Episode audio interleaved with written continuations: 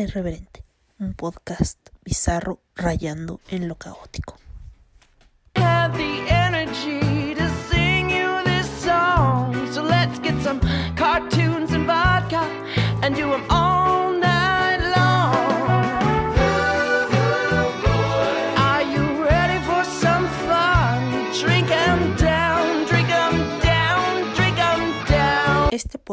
Es irreal y grosero. Las voces célebres son pobres imitaciones y por su contenido nadie debe escucharlo.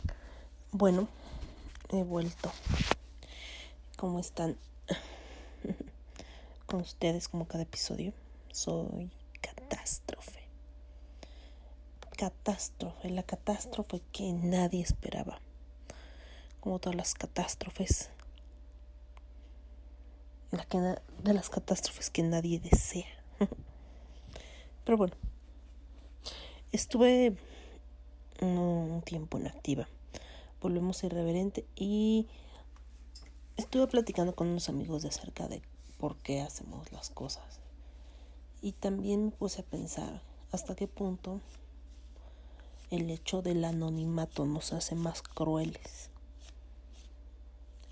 Lo digo por el hecho de que muchos trabajamos desde casa, muchos usamos las computadoras desde hace mucho tiempo, pero ahora se ha agudizado, se ha remarcado.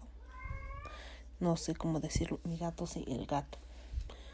Este se ha agudizado, se ha remarcado el uso de las redes sociales y el la manera de funar a la gente como dicen ahora, ¿no? Y el hablar de alguien sin conocerlo, sin saber quién es, pero todo es más fácil detrás de una pantalla de una forma anónima. Tal vez eso nos da nos quita la vergüenza y finalmente nos hace decir o hacer cosas que de frente no haríamos, aunque hay gente muy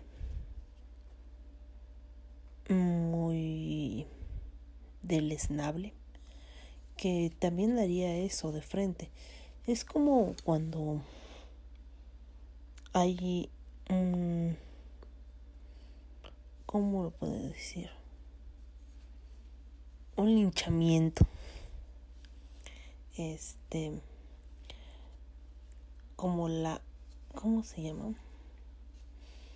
Mm, en, en el llano en llamas, creo que sí en el llano en llamas hay un linchamiento.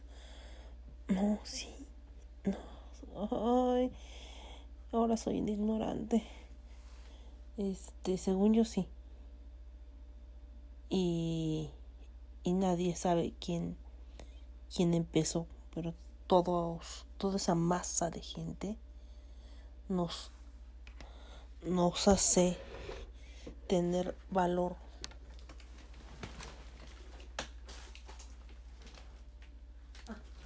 tener valor de hacer lo que normalmente no haríamos.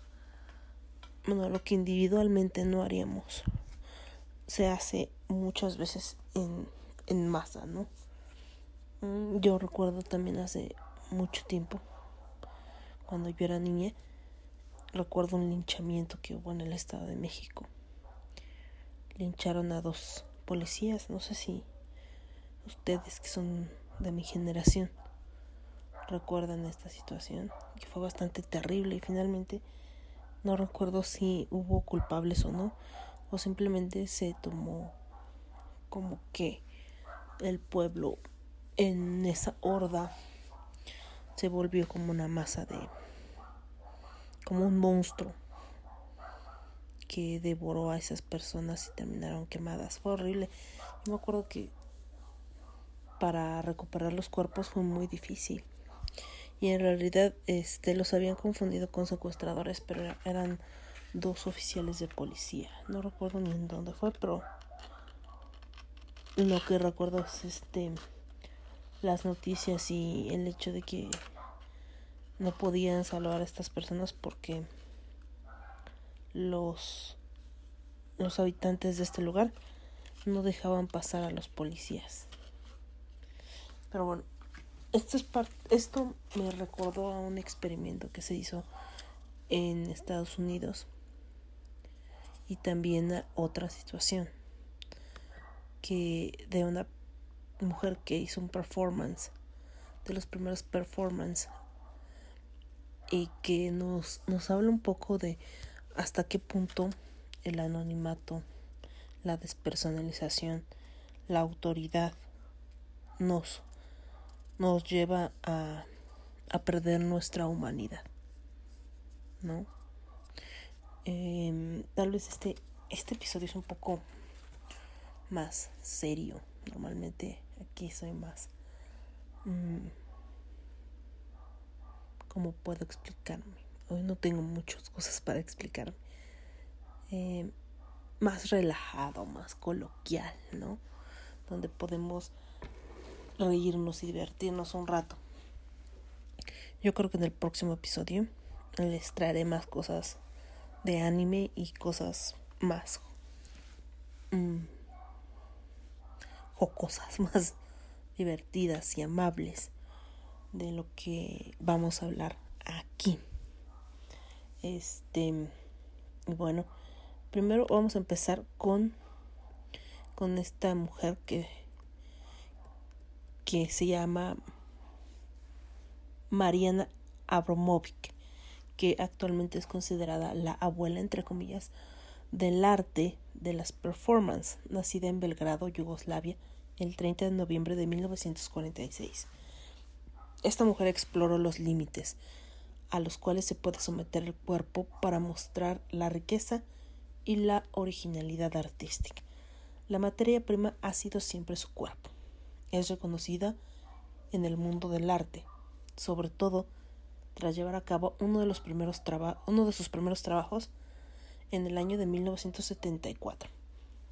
Esta artista serbia se mantuvo inmóvil frente a un grupo de personas mm, al cual le diremos el público, ¿no? A este público se le facilitó hasta 72 instrumentos con diferentes funcionalidades para que hicieran de ella lo que quisieran durante seis horas, sin ningún tipo de consecuencia.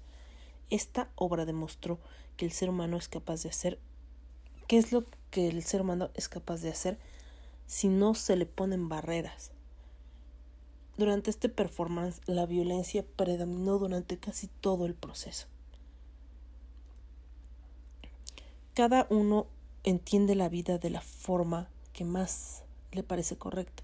Y lo mismo, lo mismo ocurre con el arte.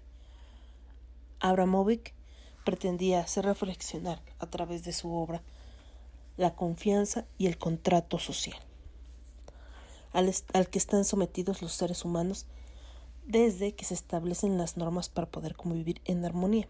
Durante toda su vida ha realizado numerosas obras de arte en la que realizaban actos que ponían su cuerpo al límite. Muchos fueron los que la tildaron de provocadora.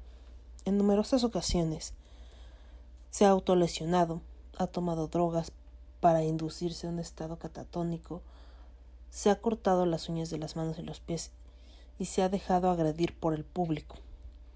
Esto ha hecho que a veces saliera de los museos inconsciente y tuviera que ser atendida por los servicios médicos. Sin embargo, en 1974 llevó a cabo la creación que la la puedo hablar la popularizaría la popularizaría tras poner su cuerpo al servicio del público. En nombre de la disciplina más realista que cualquier otra jugándose incluso la, la vida aceptando que cualquiera de los de ahí de los ahí presentes podría acabar con su vida sin que ella se inmutara Después de, del, del performance, ella declaró me sentí realmente violada. Declaró después de que finalizó toda esta situación. Durante la obra llamada Ritmo O, los que se encontraban frente al cuerpo inmóvil de Abram, Abramovic disponían de 72 instrumentos para realizar lo que quisieran, con un espacio temporal de 6 horas. Muchos objetos podrían ser utilizados para provocar placer. Sin embargo, otros tantos eran capaces de provocar gran sufrimiento físico del artista. Estaba dispuesta a morir, a morir durante el performance de 1974.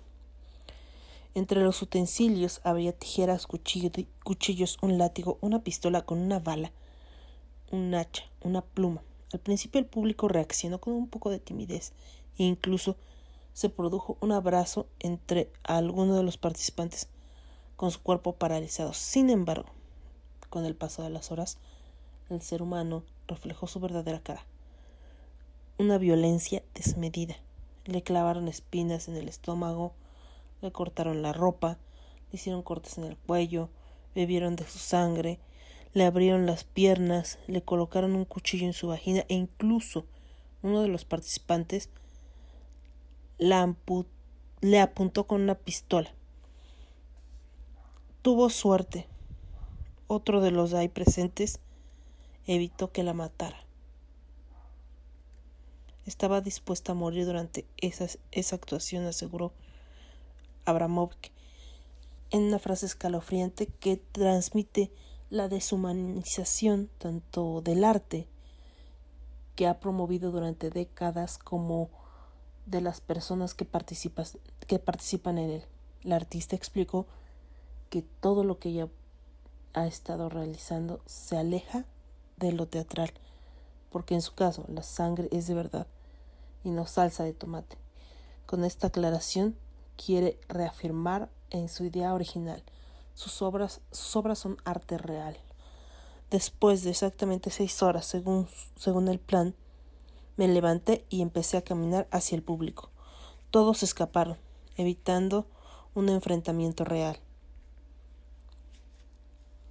Ha aseverado Abramovic, tras explicar cómo finalizó este performance tan explosivo y revolucionario. Abramovic ha relatado que ha renunciado hasta en tres ocasiones a tener hijos, llegando a realizarse tres abortos. Según la explicación que traslada a los medios de la sociedad, las mujeres no son tan exitosas como los hombres en el mundo del arte debido a que no quieren renunciar al amor, a la familia y a los niños. Los niños serían un desastre para mi trabajo, asegura, aseguraba la madrina de los performances. La idea principal que tiene Abramovic sobre el trabajo de las mujeres está basada en la hipótesis de que el sexo femenino no alcanza puestos de poder y responsabilidad como los hombres debido a que sienten la debilidad por el amor y la familia. Una sola tiene una, una energía limitada, limitada en el cuerpo. Y al renunciar a tener familia, no habría tenido que dividirla aseguraba para justificar su plena dedicación a este tipo de arte más real y menos humano. Sin embargo, Abramovic asegura también que un ser humano que desea encontrar a su pareja ideal, claro, que un sueño encontrar al hombre perfecto. Pero eso no quiere decir que yo que yo cambiaría. No soy material de unión. Eso sería terrible. Mi sueño en realidad es tener a alguien con quien desayunar los domingos por la mañana y leer el periódico. La artista asegura sentirse una mujer completamente libre gracias a que no ha tenido ni marido ni hijo. Sin embargo, a lo largo de su vida ha llegado a tener pareja. En 1980 estuvo con el fotógrafo y artista alemán Uwe Leispein, más conocido como Ulay. Realizó varias performances entre las que se encuentran Rest Energy. Durante esta presentación, él apuntaba con un arco tensado al corazón durante varias horas.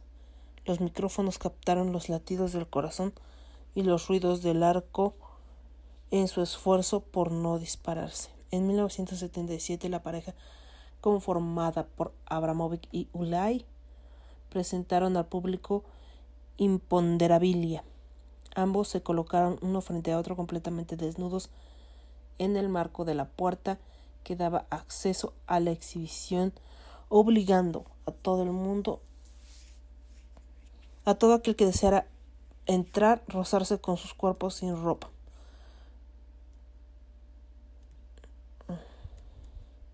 Otra de sus obras conocidas fue A, A, A, A.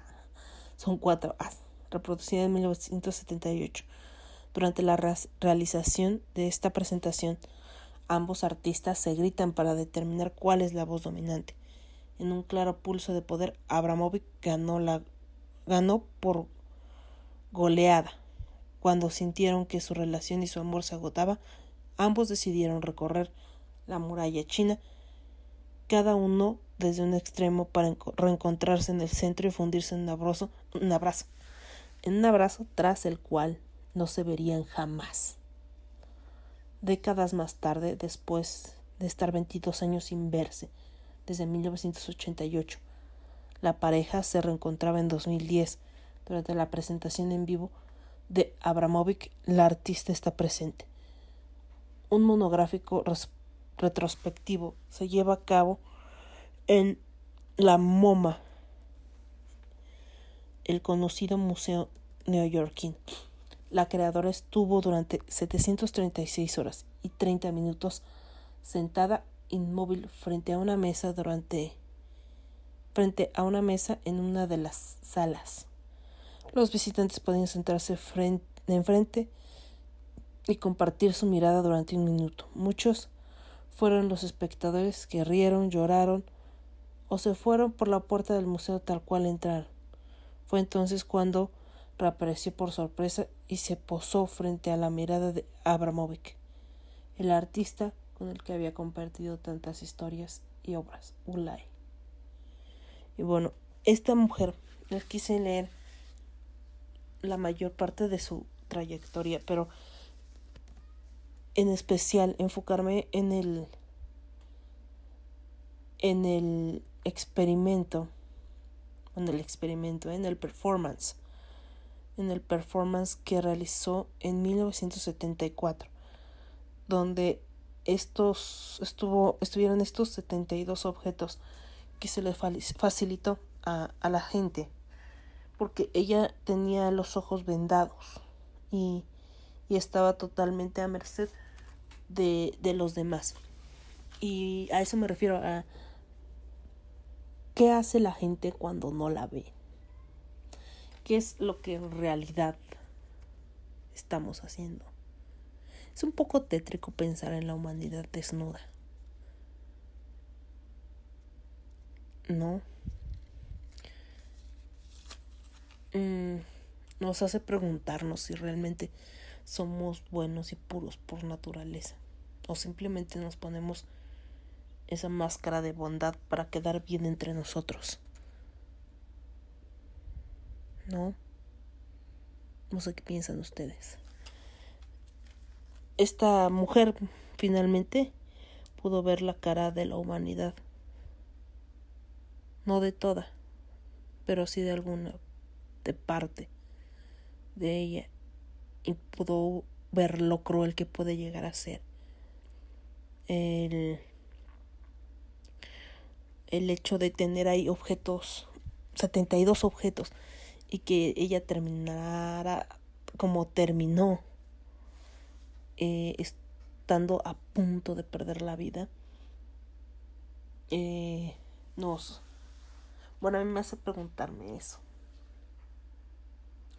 En fin, si quieren pueden buscar los videos de Marina Abrom Abromovic y ahí pueden ver algunos de sus performances no como el del arco y la flecha, el del 74, que se llama ritmo O.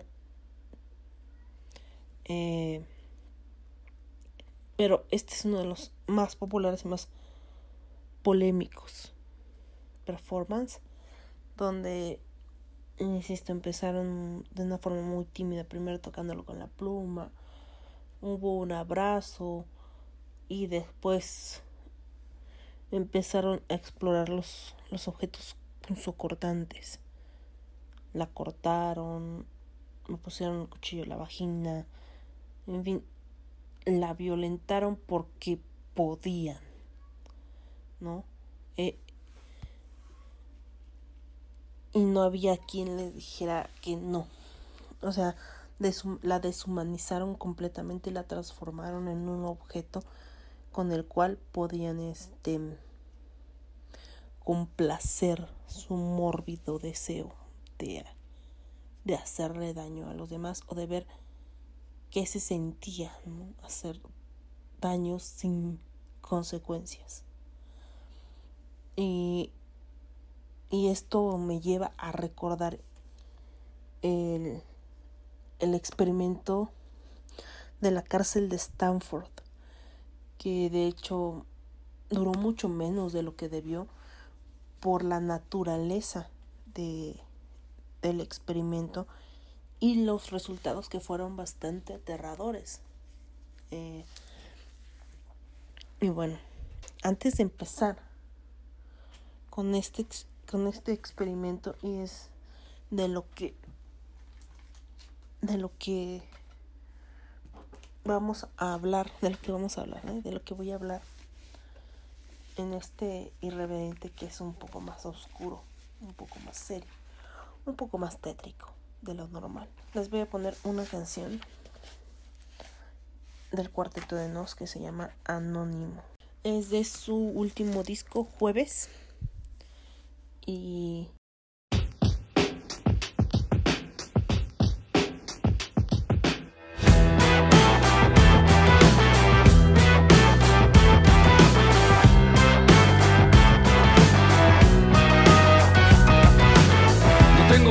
ni seudónimo, no hay nadie que sea mi homónimo. No encuentran para mí un sinónimo, soy lo que llaman un anónimo. Muy poco me importa la estética, ni la razón ni la dialéctica. Hoy soy el rostro sin cosmético de esta realidad patética. Sé que ser como soy no es lo común, hoy todos quieren fama, ser el boom. Les gusta que a su vida le hagan zoom, todo vale para estar en el run run. Llamar la atención es obsesión, aunque el cuarto de hora sea fugaz. Prefiero profesar la autoaceptación que buscar la aprobación de los demás. Y atrás de mi perfil sin nombre me ilumina esta paz de no tener que hacer las cosas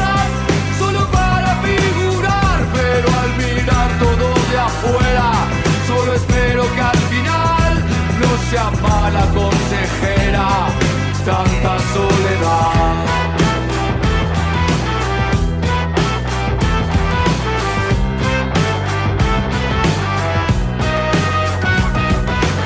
Parecería que ya es crónico sufrir de un trastorno histriónico. En esta obra insulsa y frívola, todos quieren el protagónico. Actuando en esa puesta escénica, con una trama maquiavélica. Son como espíritus famélicos en una búsqueda frenética. Para trascender a como de fin, para ser la portada del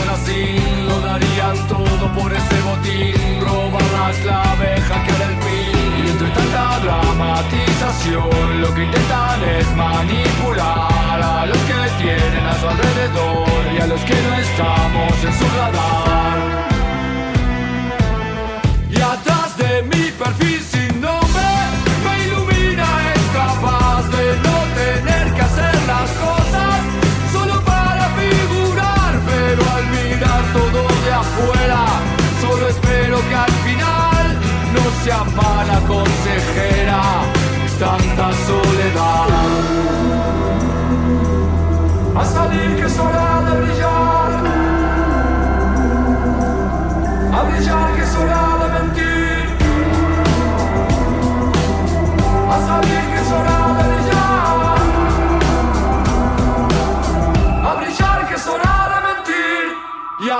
de mi perfil sin nombre.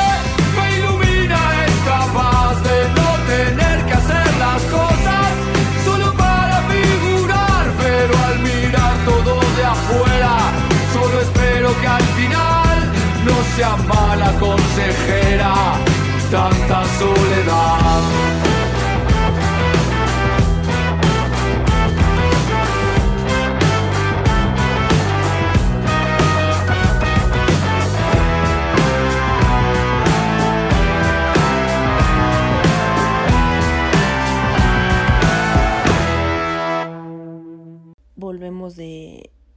Esta canción. Sonó muy raro mi voz. A eso creo.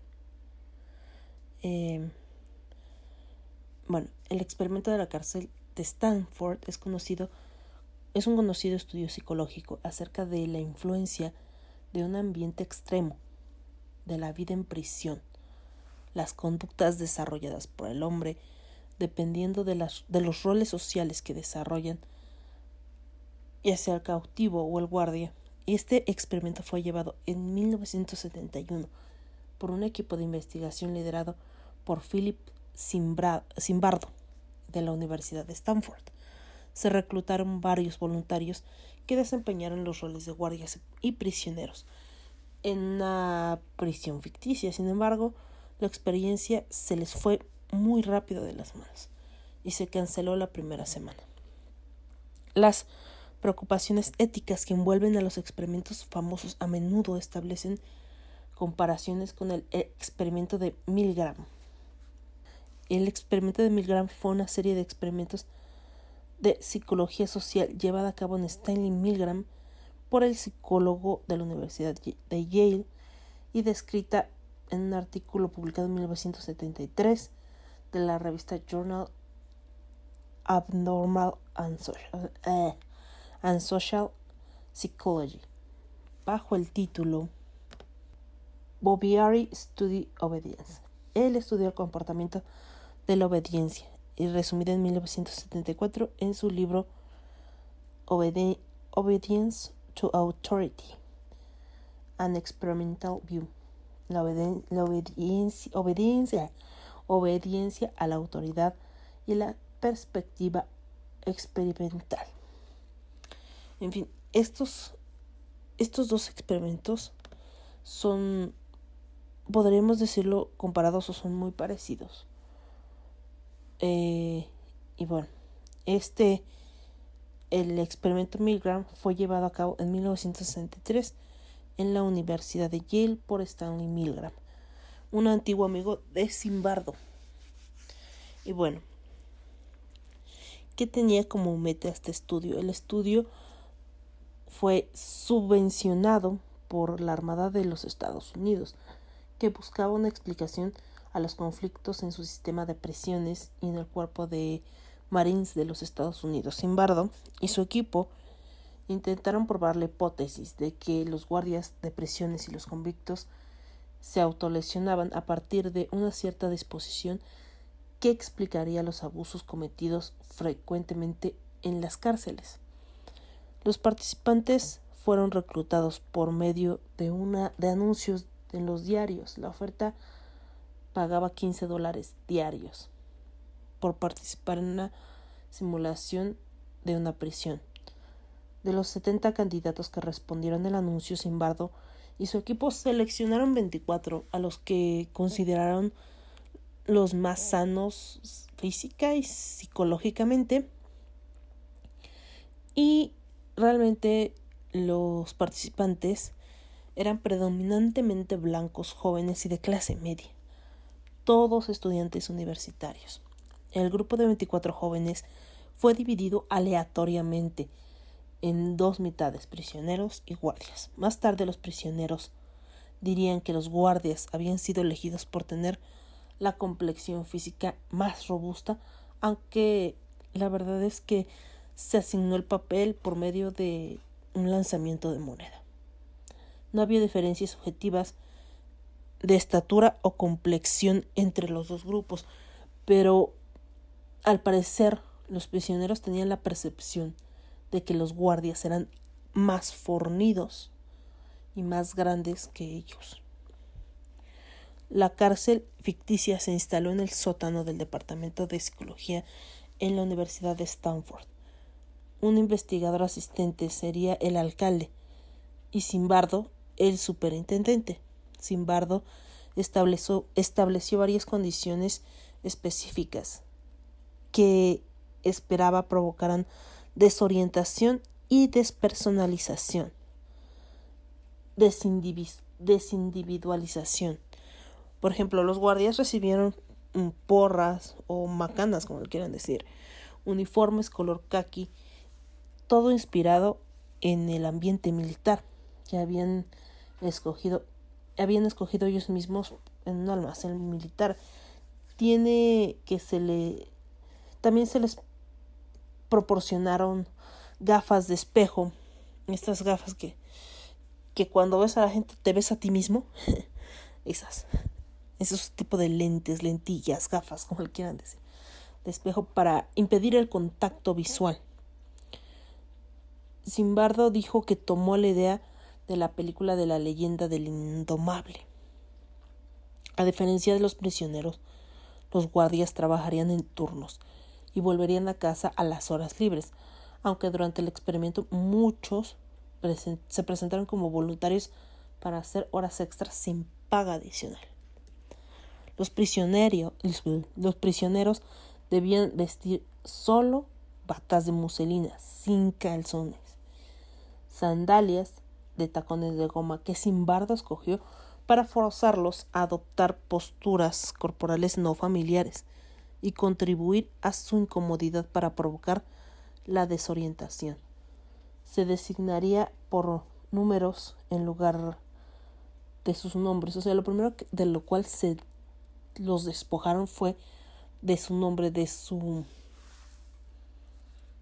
mm, identidad. Ya no era, ya no eran Juan Pedro, ya simplemente eran un número más. Eh, y estos números estaban cosidos a sus uniformes. Además debían llevar medias de nylon en la cabeza para simular que tenían las cabezas rapadas. Se asemejaban, se asemeja de los reclutas en entrenamiento. Además, llevarían una pequeña cadena alrededor de los tobillos como recordatorio constante de su encarcelamiento y opresión. El día anterior al experimento, los guardias asistieron a una breve reunión de orientación, pero no se les proporcionaron otras reglas explícitas, aparte de la prohibición de ejercer violencia física.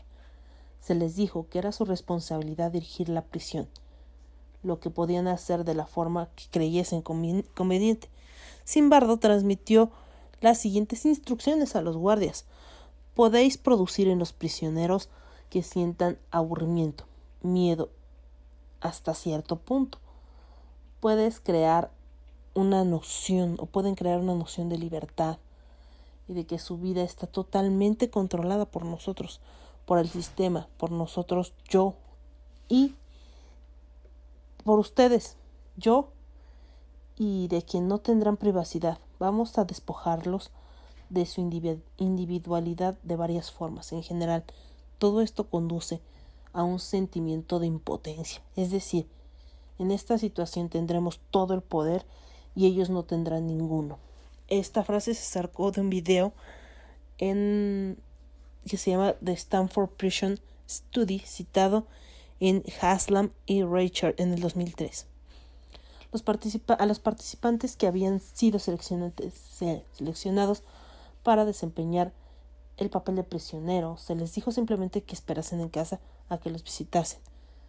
El día que empezó el experimento sin previo aviso fueron imputados, entre comillas, por robo a mano armada, arrestados por policías reales del apartamento del departamento de Palo Alto que cooperaron en esta parte del experimento. Los prisioneros pasaron un procedimiento completo de detención por la policía, incluyendo la toma de huellas digitales, que se les tomara una fotografía para ser fichados y se les leyera sus derechos Miranda. Tras el proceso fueron trasladados a, prisión, a la prisión ficticia, donde fueron inspeccionados desnudos, despojados, y se les dieron nuevas identidades el resultado que arrojó esto, o los resultados que arrojó el, experimento, eh, pues primero que nada el experimento se descontroló muy rápido. Los prisioneros sufrieron y aceptaron un tratamiento sádico y humillante a manos de los guardias, y al final muchos mostraron graves trastornos emocionales. Tras un primer día relativamente anodino. El segundo día se desató un motín. Los guardias se prestaron como voluntarios para hacer horas extras y disolver la revuelta. atacando a los prisioneros con extintores sin la supervisión directa del equipo investigador. A partir de ese momento los guardias trataron de dividir a los prisioneros y enfrentarlos, situándolos en bloques de celdas, buenos y malos, para hacerles creer que había informantes entre ellos. Esta treta fue muy efectiva, pero no se volvieron a producir pues no se volvieron a producir rebeliones a gran escala. De acuerdo con, los consejeros de Simbardo, esta táctica había sido empleada con éxito en prisiones reales estadounidenses. Los recuerdos de los prisioneros que habían sido ideados inicialmente para ayudar a los prisioneros a familiarizarse con sus números identificativos evolucionaron hacia una experiencia traumática, hacia experiencias traumáticas en las que los guardias atormentaban a los prisioneros y les ponían castigos físicos que incluían ejercicios forzados. Se abandonó rápidamente la higiene y la, la hospitalidad. El derecho de ir al, al, baño pasó, de ser, pasó a ser un privilegio que podía, como frecuentemente ocurría, ser negado. Se obligó a algunos prisioneros a limpiar retretes con las manos desnudas. Se retiraron los colchones de las celdas de los malos, entre comillas, y también se forzó a prisioneros a dormir desnudos en el suelo de hormigón. La comida también era negada frecuentemente como medida de castigo. También se les obligó a ir desnudos como humillación. El propio Simbardo ha citado su propia implicación creciente en el experimento que guió y en el que participó activamente. El cuarto día, él y los guardias reaccionaron ante el rumor de un plan de huida intentando trasladar el experimento a un bloque de celdas reales en el departamento local de policía porque era más seguro, entre comillas. La policía rechazó su petición alegando preocuparse por lo seguro y Simbardo recuerda haberse enfadado y disgustado por la falta de cooperación de la policía. A medida que el experimento evolucionó, muchos de los guardias, guardias incrementaron su sadismo, particularmente por la noche, cuando pensaban que las cámaras estaban apagadas. Los investigadores vieron aproximadamente un tercio que un tercio de los guardias tenían tendencias sádicas genuinas. Muchos de los guardias se enfadaron cuando el experimento fue cancelado. un argumento que empleó Simbardo para apoyar su tesis de que los participantes habían internalizado sus papeles fue que cuando se les ofreció libertad condicional a cambio de toda su paga, la mayoría de los prisioneros aceptó el trato. Pero cuando su libertad condicional fue rechazada, ninguno abandonó el experimento. Simbardo afirma que no tenían ninguna razón para seguir participando si eran capaces de rechazar su compensación material para abandonar la prisión. Los prisioneros empezaron a mostrar desórdenes emocionales agudos. Un, prisionero desarrolló salpullido psicosomático en todo el cuerpo al enterarse que su libertad condicional había sido rechazada. Simbardo la rechazó porque pensaba que se trataba de un ardid para que lo sacaran de prisión. Los llantos y el pensamiento desorganizado se, volvió, se volvieron comunes entre los prisioneros. Dos de ellos sufrieron traumas tan severos que se les retiró del experimento y fueron reemplazados. Uno de los prisioneros de reemplazo, el prisionero 416, quedó horrorizado por el tratamiento de los guardias y emprendió una huelga de hambre. Se le recluyó en confinamiento solitario en un pequeño compartimiento durante tres horas en las que se le obligó a sostener las salchichas que había rechazado comer. El resto de los prisioneros lo vieron como un alborotador que buscaba causar problemas para explotar ese aspecto. Los guardias les ofrecieron dos opciones. Podían o bien entregar sus mantas o dejar al prisionero 416 en confinamiento solitario durante toda la noche. Los prisioneros decidieron conservar sus mantas. Posteriormente, Simbardo intervino para hacer que el 416 volviera a su celda. Sin embargo, decidió terminar el experimento prematuramente cuando Cristina Maslach, un, una estudiante de posgrado no familiarizada con el experimento, objeto que la prisión, entre comillas, mostraba pésimas condiciones, tras ser introducida para realizar entrevistas. Sin embargo, se percató de que de las más de 50 personas externas al experimento que habían visto la prisión, ella fue la única que cuestionó su moralidad tras apenas seis días. Ocho antes de lo previsto, el experimento fue cancelado. En conclusión, se ha dicho que el resultado del experimento demuestra la impersonalidad y la obediencia de la gente cuando se proporciona una ideología legitimatoria y el apoyo institucional. También ha sido empleado para ilustrar la teoría disociativa cognitiva. Mm, que, bueno, la, la, teoría, el término disocia, disonancia cognitiva, perdón, hace referencia a la atención o desarmonía interna del sistema de ideas y creencias, emociones, cogniciones que percibe una persona que tiene al mismo tiempo dos pensamientos que están en conflicto por un comportamiento que entra en conflicto con sus creencias, pues, es decir, que el término se refiere a la percepción de incompatibilidad de dos cogniciones simultáneas, todo lo que puede impactar sobre sus actitudes. Mm. Mm. O sea, que no que no hacen lo que piensan o que no piensan lo que hacen. Sabes, sí saben. Yo sí. Em, cuando dices una cosa y haces otra. Eso.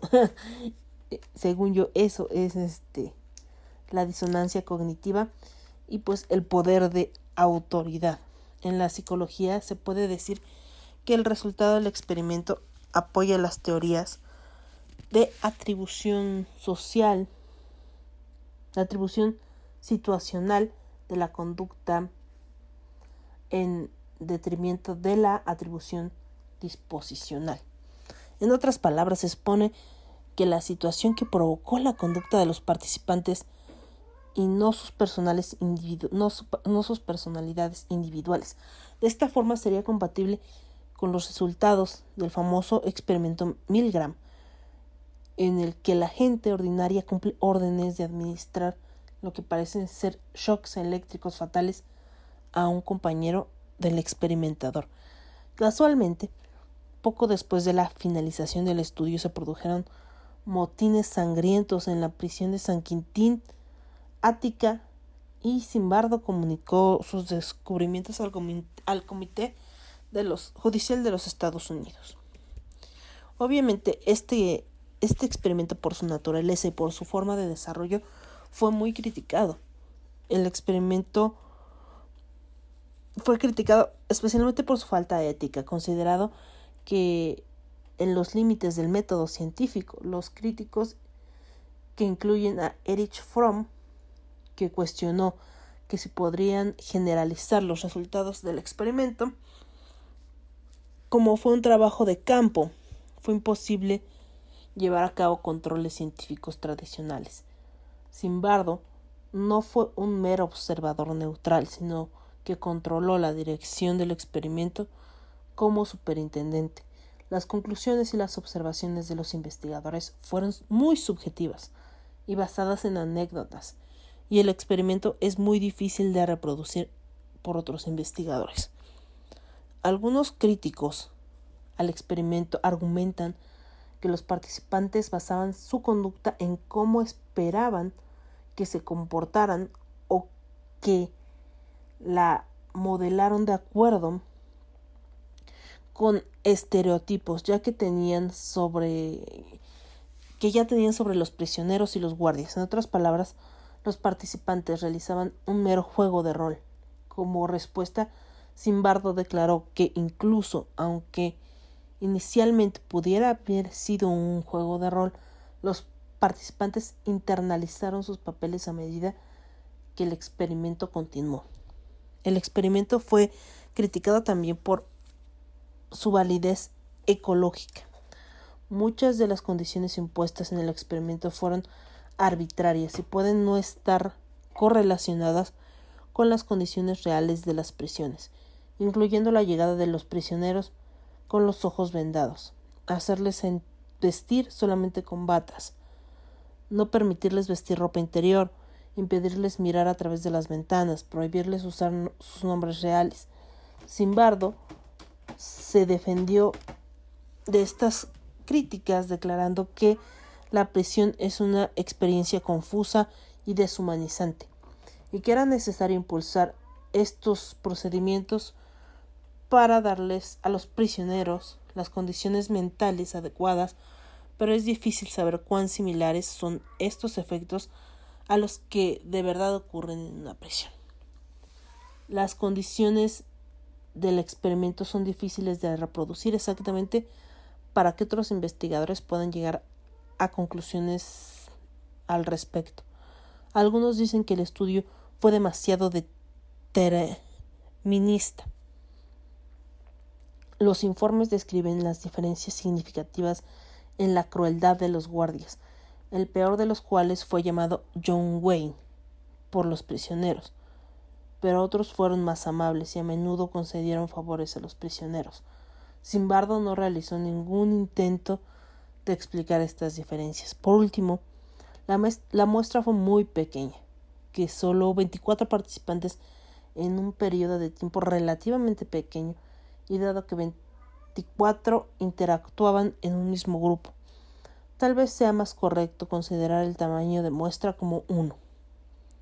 Aslam y Rachel en 2003, psicólogos de la Universidad de Exeter y la Universidad de St. Andrews llevaron a cabo una repetición parcial del experimento con la asistencia de la BBC, que televisó escenas del estudio de un reality llamado El Experimento.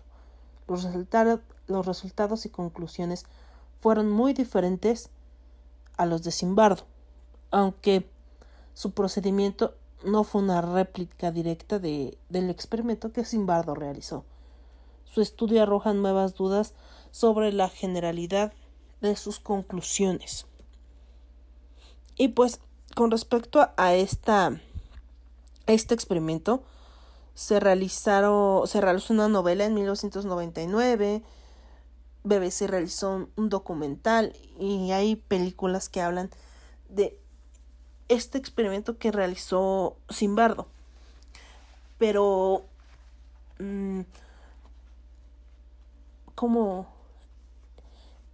el hecho de portar el uniforme, ¿no? Portar un uniforme y, y estar avalados por una autoridad les daban, les da el poder de hacer lo que ellos querían eh, o que ellos consideraban correcto para la institución, ya que ellos tenían el apoyo de, de esa autoridad que hasta el momento era ficticia, porque finalmente era un experimento, no era como que nada de verdad real, real, ¿no? Por eso hay personas que cuando tienen un cargo, cuando tienen cierto poder, eh, simplemente se sienten con el derecho y el respaldo de actuar de una forma violenta o de una forma corrupta por el hecho de que se sientan respaldados por una autoridad mayor, porque tienen un discurso, un algo que los justifica, que justifica sus actitudes violentas. Y esto no solo se ve reflejado en en la autoridad mm, como en la autoridad de un policía, de un militar, eh, de la autoridad gubernamental. También está la autoridad moral. No. La autoridad de la religión, por ejemplo, ¿no? Yo puedo discriminar a los demás porque Dios dice que, ¿no? Porque mi religión dice que es correcto que haga esto o que no y que no haga lo otro, ¿no? Y es mi derecho como como persona que es apoyada y respaldada por sacerdotes, por la Biblia, por etcétera, etcétera, eso me da el derecho a mí a ver mal a la comunidad LGBT, por ejemplo. Yo sé que no todos los religiosos son así, pero hay los religiosos ortodoxos son así, pero hay cierto cierto grupo que lo es y se siente con esa autoridad por eso, porque los despersonaliza, los hace menos personas, por decirlo así, y se sienten con esa autoridad porque se ven avalados por esta autoridad, entre comillas, ¿no? En este experimento me llama mucho la atención el detalle de los lentes. Van a decir que es una tontería, pero es verdad. Si no te ven los ojos, no, o sea, no pueden ver en realidad la expresión de tu cara. Ahora con las mascarillas, o sea, no estoy, no estoy diciendo que no la usen, al contrario, úsenla. Pero sí podría llegar a un punto de, de despersonalización porque no pueden ver tu cara realmente. No pueden ver tu expresión. Imagínense, yo traigo la mascarilla y eh, traigo los lentes que generalmente se oscurecen con el con el sol. Entonces es bastante difícil ver la expresión que tengo en el rostro. Entonces a ellos les daban estos estos estos lentes para que los para que no hubiera posibilidad de empatía entre ellos. O sea, el, el prisionero no sentía empatía por el otro, o sea, no, no veía como, no había esa coincidencia. Él simplemente se había reflejado a él mismo. Y esto es un poco escalofriante. Eh, como les digo, este, este experimento fue fue cancelado antes de lo que previsto, pero incluso hay un manga que está basado en este experimento que se llama Prison School y hace alusión a este experimento en el que se convierten en el que estudiantes femeninas se convierten en guardias temporales para tres prisioneros. Y hay varias películas y pues bueno, espero que les haya gustado este episodio. No es tan largo como los demás. Y pues nada, espero que nos escuchemos pronto. Yo voy a tomarme una pastilla para dormir, a ver si puedo dormir. Y esto yo creo que va a salir entre sábado y domingo. Este irreverente. Y esperemos tener episodios más amenos. Ameno. Mm.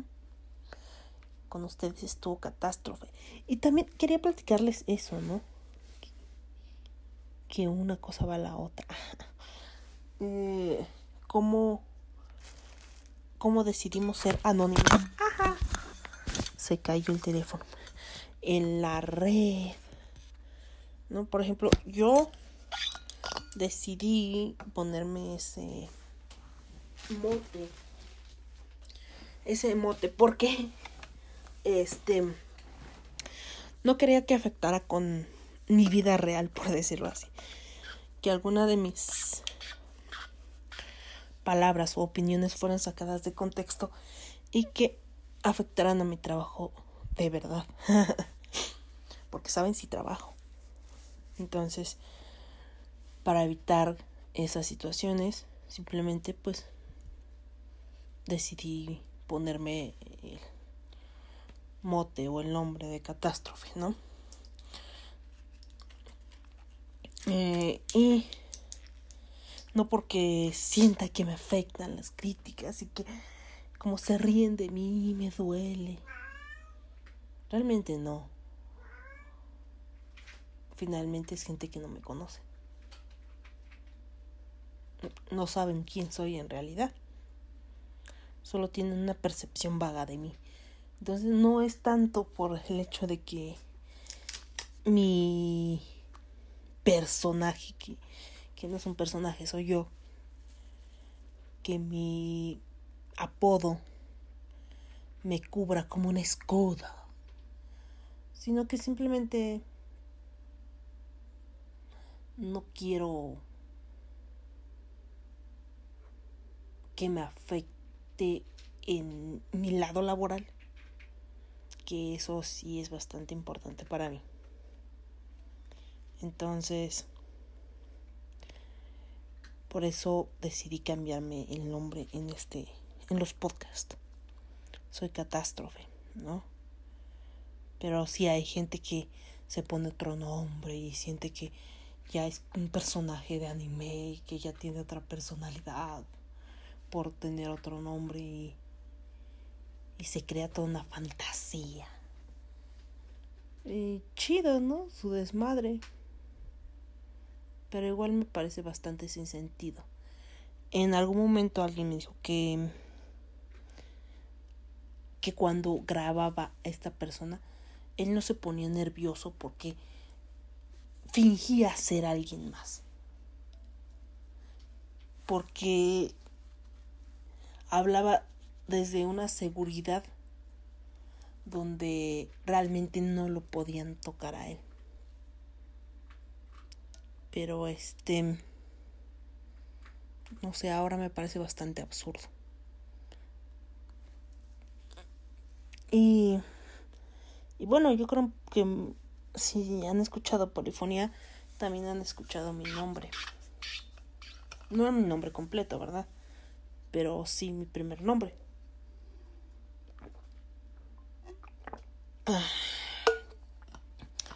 En fin ya saben dónde encontrarme. Estoy en Twitter como arroba irreverente pod. Estoy en Facebook como irreverente podcast. Ahí también pueden agregarse al grupo. Y ahí cotorreamos de vez en cuando. Comparto videos y cosas así cuando no puedo dormir. Em,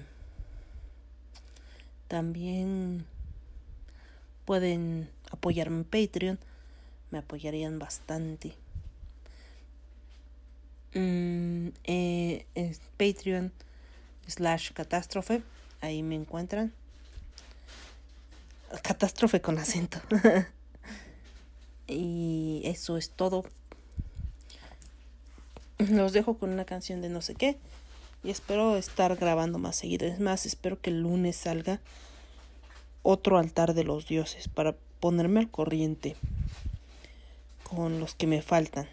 Y nada, les pongo una canción de no sé qué. Y espero que les haya servido como para reflexionar este, este episodio acerca de lo complicados y aterradores que podemos ser los seres humanos. En fin, besitos. Bye. Bye bye, piojitos.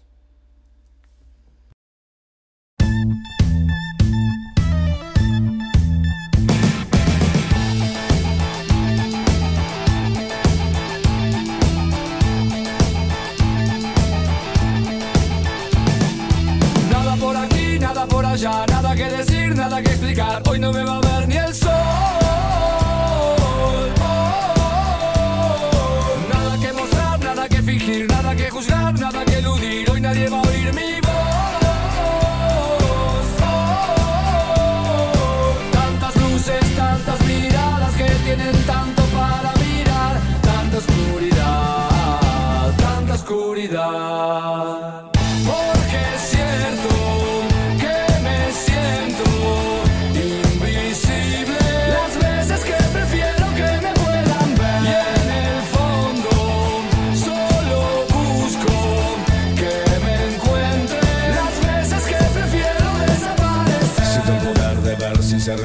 Cuando nadie se fija a mí es cuando sé que existo. No soy Mephisto, ni el anticristo. No me oculto por placer, sino por necesidad. Como Houdini, impredecible, sin magia ni hechizo. Me vuelvo invisible y cabo impasible en la trinchera de mi guerra. Suplicando, trágame tierra.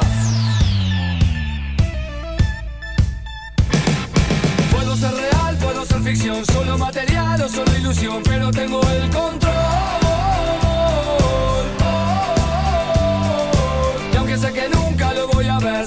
Más que debe tener la misma intención que yo.